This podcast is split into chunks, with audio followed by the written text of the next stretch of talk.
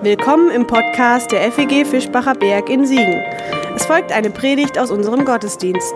Wenn du uns kennenlernen willst, besuch uns gerne sonntags um kurz nach 10 oder online unter fegfischbacherberg.de. Jetzt wünschen wir dir eine gute Zeit mit unserem Podcast.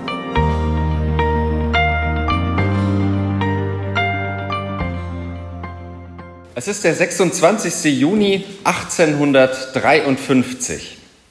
An seinem Schreibtisch, vermutlich, brütet ein Kaufmann im Wuppertal über seinen Worten. Er schreibt einen Brief. Schon seit geraumer Zeit trägt er theologische Gedanken mit sich herum, die er vor gut zehn Jahren aus Frankreich, aus Lyon mitbrachte. Sie sind mittlerweile so weit gereift, dass er sich innerlich schon seit ein paar Jahren von seiner eigenen reformierten Kirche entfernt und entfremdet hat. Seit drei Jahren suchte er Zuflucht für seinen Glauben im sogenannten evangelischen Brüderverein. Aber ein richtiges Zuhause war es noch nicht. Daher klopft er nun mit seinem Brief, den er schreibt, an eine Tür, die vielleicht zum Eingang in ein neues Zuhause werden könnte. Baptisten nennen sie sich in dieser noch sehr jungen Gemeinde. Und Hermann Heinrich Grafe bittet mit seinem Brief um Zugang. Er schreibt, ich will hier auf keine dogmatischen Auseinandersetzungen über die Taufe eingehen. Inwiefern sie namentlich für mich nicht der Akt des Bekenntnisses einer Gemeinschaft, sondern eine symbolische Handlung für die Wiedergeburt ist, die nur individuell verstanden werden kann, sondern ich wünsche nur bestimmt zu wissen, ob es Ihnen und den Brüdern Ihrer Gemeinde, also den Baptisten, nicht möglich ist, mit solchen Brüdern zu einer geschlossenen Gemeinde innerlich aufrichtig und äußerlich ausgesprochen sich zu verbinden. Nämlich solche, die in der Anerkennung der Taufe nach und mit dem Glauben und in der Verwerfung der Kindertaufe so weit gehen, dass sie die biblische Rechtmäßigkeit der Glaubenstaufe ohne Rückhalt bekennen und ihre Kinder nicht taufen lassen, die sich selber aber nicht verpflichtet erachten, wenn sie als Kind getauft sind, sich bei der Aufnahme in die Gemeinde oder überhaupt nochmals taufen zu lassen. Der Adressat ging darauf nicht ein. Und so gut wie geboren war die erste freie evangelische Gemeinde, wie wir am Fischbacher Berg auch eine sind. Bis zur Gründung 1854 war es dann nicht mehr weit. Anerkennung der Glaubenstaufe, aber auch wenn das jemand für sich selbst anerkennt, Berücksichtigung der Kindertaufe. Vor über 160 Jahren getrennt sitzen reformierte und freie evangelische Gemeinde nicht erst heute wieder zusammen und feiern gemeinsam Gottesdienst. Das ist schon Grund genug, Gottesdienst wirklich zu feiern, dass wir das gemeinsam tun können. Wir feiern das Gemeinsame und blenden doch die Unterschiede nicht aus. Und das wollen wir besonders heute nicht, denn der Predigtext für diesen ersten Sonntag nach Epiphanias, der stößt uns in gewisser Weise mit der Nase auf einen unserer markantesten Unterschiede, die Taufe. Ich halte es aber mit Grafe. Ich will hier auf keine dogmatischen Auseinandersetzungen über die Taufe eingehen. Auf sie, auf die Taufe, auf unsere Taufverständnisse werden wir auch erst am Ende noch einmal zurückkommen. Wir hören zunächst den Predigtext über die Taufe Jesu. Aus Matthäus 3, die Verse 13 bis 17 nach der Einheitsübersetzung mit ein wenig Vorgeschichte in Auszügen. Matthäus 3. In jenen Tagen trat Johannes der Täufer auf und verkündete in der Wüste von Judäa, kehrt um, denn das Himmelreich ist nahe. Ich taufe euch mit Wasser zur Umkehr. Der aber nach mir kommt, ist stärker als ich und ich bin es nicht wert, ihm die Sandalen auszuziehen. Er wird euch mit dem Heiligen Geist und mit Feuer taufen. Und der eigentliche Predigtext ab Vers 13. Zu dieser Zeit kam Jesus von Galiläa an den Jordan zu Johannes, um sich von ihm taufen zu lassen. Johannes aber wollte es nicht zulassen und sagte zu ihm, ich müsste von dir getauft werden und du kommst zu mir? Jesus antwortete ihm, lass es nur zu. Denn so können wir die Gerechtigkeit ganz erfüllen. Da gab Johannes nach. Als Jesus getauft war, stieg er sogleich aus dem Wasser herauf. Und siehe, da öffnete sich der Himmel und er sah den Geist Gottes wie eine Taube auf sich herabkommen. Und siehe, eine Stimme aus dem Himmel sprach, dieser ist mein geliebter Sohn, an dem ich wohlgefallen habe. Dieser Text, der ist einigermaßen rätselhaft und man kann eine ganze Menge spannender Fragen an ihn stellen, auf die es keine völlig befriedigenden Antworten gibt. Ihn, wie ich es zu Beginn getan habe, mit der christlichen Taufe, mit unserer Taufe in den Kirchen und Gemeinden in Verbindung zu bringen, ist auch nicht ganz selbstverständlich, denn hier tauft ja schließlich ein Jude einen anderen Juden. Bei Markus und Lukas in den Evangelien sogar zur Vergebung der Sünden bei Matthäus in Anführungsstrichen nur zur Buße. Offenbar hat er die Schwierigkeiten gespürt, die eine Sündenvergebung für den anrichtet, den die Kirche ja als den Sündlosen glaubt. Irgendwie merkwürdig. Am einfachsten ist noch die Stoßrichtung der Erzählung zu fassen, die ist einigermaßen eindeutig. Dieser ist mein geliebter Sohn, an dem ich wohlgefallen habe. Es geht um Jesus und es geht um seine Bedeutung als Sohn Gottes.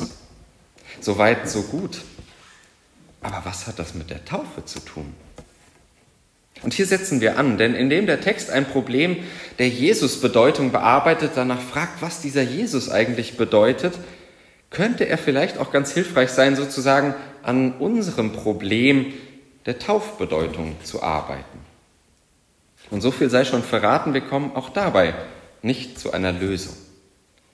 Vielleicht finden wir aber in dieser Geschichte, in dieser Erzählung einen Weg, wenigstens das Problem miteinander auszuhalten. Machen wir das mal Stück für Stück. Also, Jesus sucht Johannes auf und will sich von ihm taufen lassen. Damit beginnt seine Geschichte als erwachsener Mensch, wie Matthäus sie erzählt. Aber der Autor, das habe ich schon angedeutet, scheint zu spüren, Moment mal, äh, so einfach ist das ja gar nicht. Dieser Jesus, der steht doch über Johannes. Hatte der ja selbst so gesagt, wie kann er sich dann seiner Taufe unterstellen, unterziehen? Und auch die Sache mit der Buße und mit der Sündenvergebung, hm, schwierig. Und das beschäftigt Matthäus so sehr, dass er einen Dialog erfindet oder ihn irgendwo vorfindet, von dem Markus und Lukas anscheinend nichts wissen. Der Dialog, den wir hörten, Johannes weigert sich. Sie diskutieren, Jesus gewinnt die Diskussion und wird getauft. Und halten wir mal da mitten im Gespräch an. Denn vielleicht haben wir ein Déjà-vu und entdecken etwas Bekanntes wieder in dieser Diskussion. Mir geht es jedenfalls manchmal so wie Johannes. Ich bin verwirrt. Ich werde verwirrt. Und ich kenne dieses Gefühl und diese innere Stimme, äh, nein, das kann so nicht richtig sein. Als relativ überzeugter Besserwisser passiert mir das schon einmal im Alltag. Ich habe natürlich bei irgendetwas vollkommen recht, weiß es ganz genau und zack, werde plötzlich gelegentlich eines Besseren belehrt. Ich kenne es aber nicht nur aus dem Alltag, sondern auch vom Sonntag, also aus der frommen Version meines Lebens. Das Gefühl von so einer Art innerem Streit zwischen den Stimmen meiner Tradition das, was ich mitbringe und der Stimme der Situation, die ich gerade erlebe. Da trifft vermeintliche Wahrheit auf die Wirklichkeit. Bildlich gesprochen, da bin ich jahrelang mit meinem theologischen Schweizer Taschenmesser unterwegs durchs Leben gegangen und das hat wunderbar funktioniert. Ich hatte immer das passende Werkzeug zur Hand, für alles das passende Werkzeug dabei. Doch auf einmal soll ich einen Kuchen backen. Weniger bildlich, lange haben bestimmte Glaubenssätze mich durchs Leben gefahren, auch gut durchs Leben gefahren, vielleicht sogar sicher durchs Leben gefahren, doch plötzlich tut sich vor mir eine Wand auf. Und ich fahre dagegen, weil die Sätze, die ich mitgebracht habe, im Leben einfach nicht mehr weiterführen wollen. Vielleicht weiß jemand sein halbes Leben lang, wie christlicher Glaube eigentlich laufen sollte und vor allem, wer theoretisch dazugehört und wer nicht. Aber aus unerfindlichen Gründen lernt dieser jemand einen Menschen kennen, der anscheinend auch wirklich glaubt, aber so ganz anders, so ganz ungewohnt. Oder ich weiß ganz genau, was diese und jene Bibelstelle bedeutet, bis mir unverhofft jemand glaubhaft vermittelt, dass man sie ja auch anders lesen und leben kann. Und das leuchtet mir dann sogar ein bisschen ein. Und umgekehrt poche ich vielleicht ständig auf die theologische Freiheit und erzähle, wie mehrdeutig die Bibel doch ist, bis ich irgendwann merke, dass es Menschen womöglich heillos überfordert, das so zu tun. Da weiß ich ewige Zeiten ganz genau, wem der Himmel offen steht und wem nicht.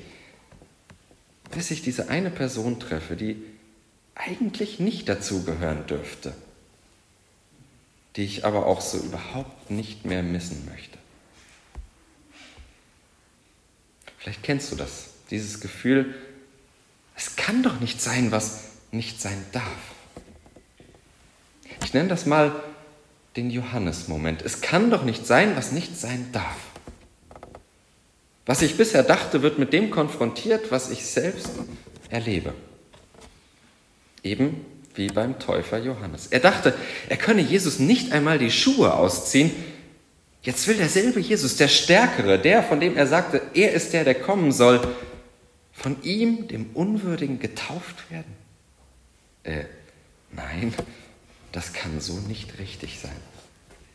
Da zieht es einem ja die Schuhe aus. Der Johannes-Moment. Wahrheiten prallen auf die Wirklichkeit. Es folgt die Antwort von Jesus, oder, wie ich es mal nennen möchte, es folgt der Jesus-Moment nach dem Johannes-Moment. Schon dieser erste Johannes-Moment, der ist ja nicht leicht, denn er nötigt zum Eingeständnis, dass meine Wahrheiten an Grenzen kommen können. Er mutet mir zu, dass mein theologisches Taschenmesser versagt. Und allein das zu erleben, das ist schon schwierig. Der Jesus-Moment jetzt legt noch eine Schippe obendrauf. Denn er sagt quasi mit göttlicher Untermalung, ja, ganz genau so. Komm an deine Grenze. Lass dein Taschenmesser endlich mal versagen. Es soll jetzt sein, was eigentlich nicht sein darf. Uiuiui. Ist das ernst gemeint?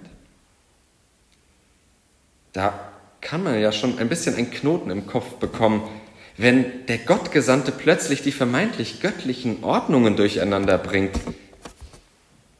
sei es das Kirchenrecht, seien es die Glaubensregeln oder gar die Schöpfungsordnung.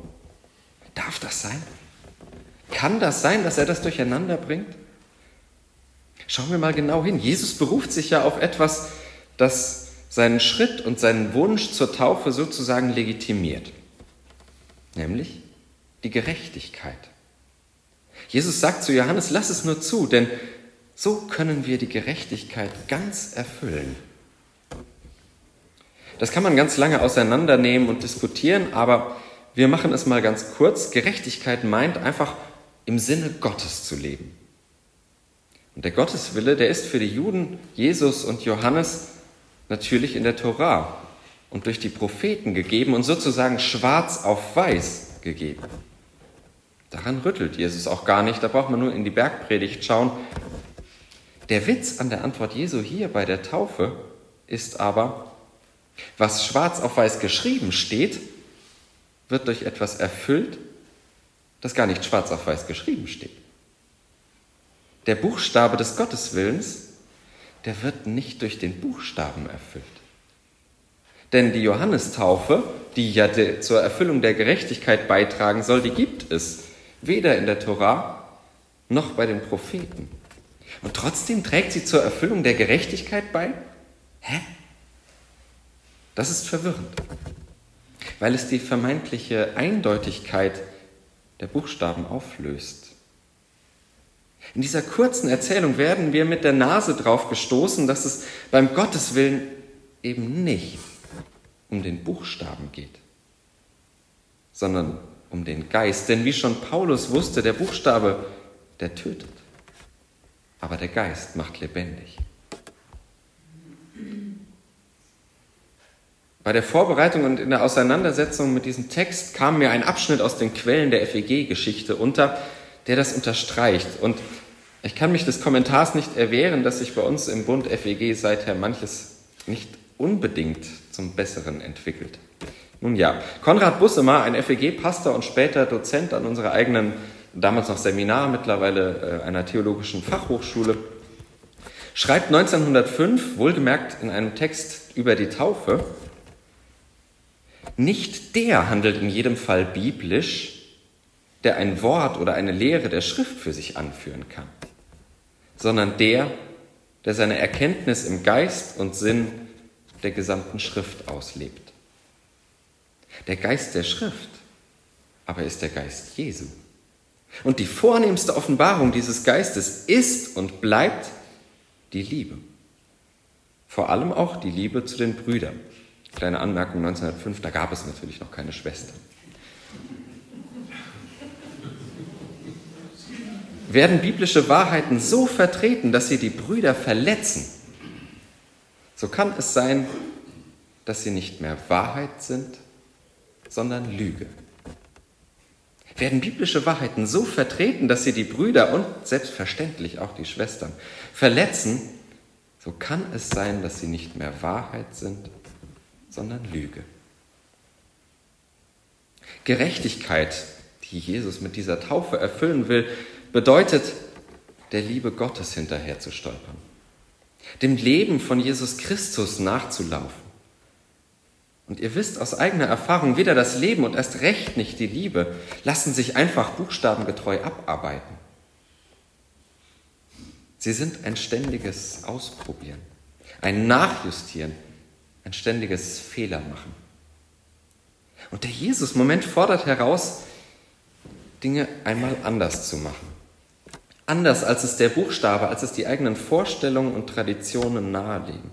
Denn es geht nicht um Buchstabentreue, sondern immer um das, was der Buchstabe meint. Und da braucht es manchmal kreative Interpretation, um den Buchstaben ins Leben zu holen. Denn so auf diese Weise können wir die Gerechtigkeit ganz erfüllen.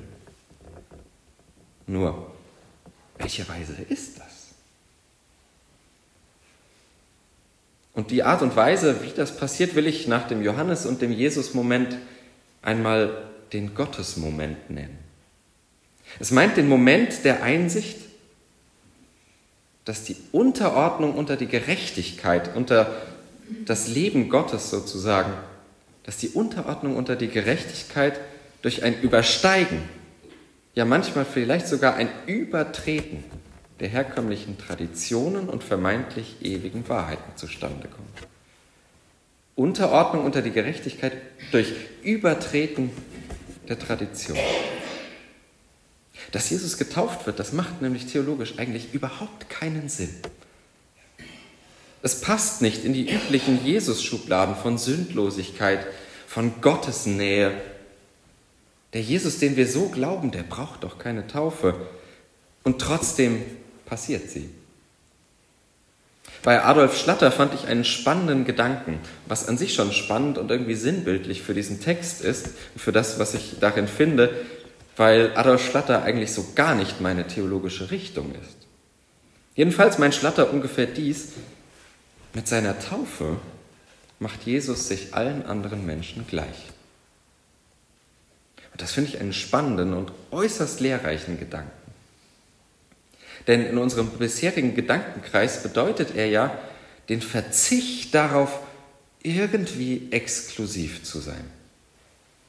Es bedeutet den Verzicht auf die letzte theologische Genauigkeit. Und das bedeutet mir letztlich eben genau das, dass man auch mal die theologischen Fünfe gerade sein lassen kann, um Menschen auf Augenhöhe zu begegnen. Dass man auch den, mal die theologischen Fünfe gerade sein lassen kann, um die Gerechtigkeit zu erfüllen. Und wenn an meiner Auslegung dieser Erzählung irgendetwas dran ist, dann setzt Gott selbst dem Ganzen die Krone auf. Dann öffnet sich der Himmel. Dann erkennen wir darin den Geist Gottes und dann liegt genau darin das Geheimnis dessen, was Gott vom Leben will. Und das ist es dann auch, was Jesus zum Sohn Gottes macht. Und nicht nur das oder nicht nur den, denn zwei Kapitel später wird Jesus sagen, dass man all diejenigen Söhne und Töchter Gottes nennen wird, die Frieden schaffen. All die wird man Sohn Gottes, Tochter Gottes nennen. Und Friede geschieht nun einmal nicht, wo ich auf meinen Wahrheiten poche. Er bleibt aus, wo ich nur das meine versuche durchzuboxen. Und er ist mindestens gefährdet, wo ich mich und meine Überzeugung für biblisch und besser halte als die meines Mitmenschen.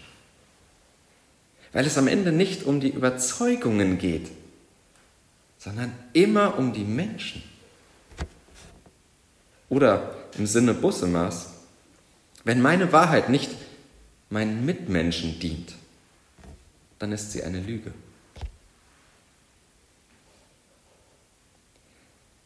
Das lese ich in der Erzählung von der Taufe Jesu bleibt die Frage, was ist denn mit unserer Taufe? Da gibt es ja auch die Johannes-Momente, die unseren jeweiligen Traditionen irgendwie und irgendwo widerstreben. So ein Gefühl, oh, geht das eigentlich? Darf man das? Zum Beispiel gibt es in unserer freien evangelischen Gemeinde und in vielen anderen freien evangelischen Gemeinden tatsächlich ungetaufte Mitglieder, sogar in leitender Funktion. Uff.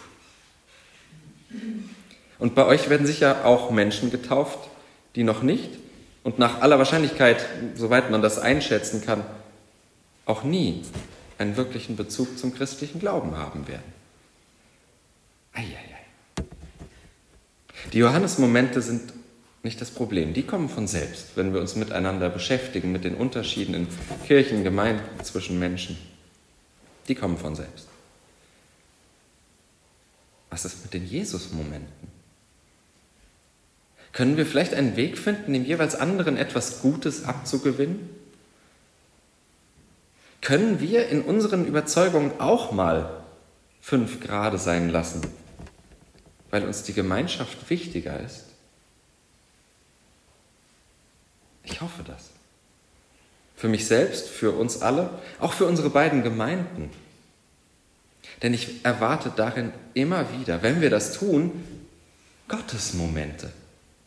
Ich erwarte darin die Stimme, die das gut heißt, mal fünf Grade sein zu lassen, weil Menschen zusammenfinden, sich zusammen glauben, weil sie zusammen leben.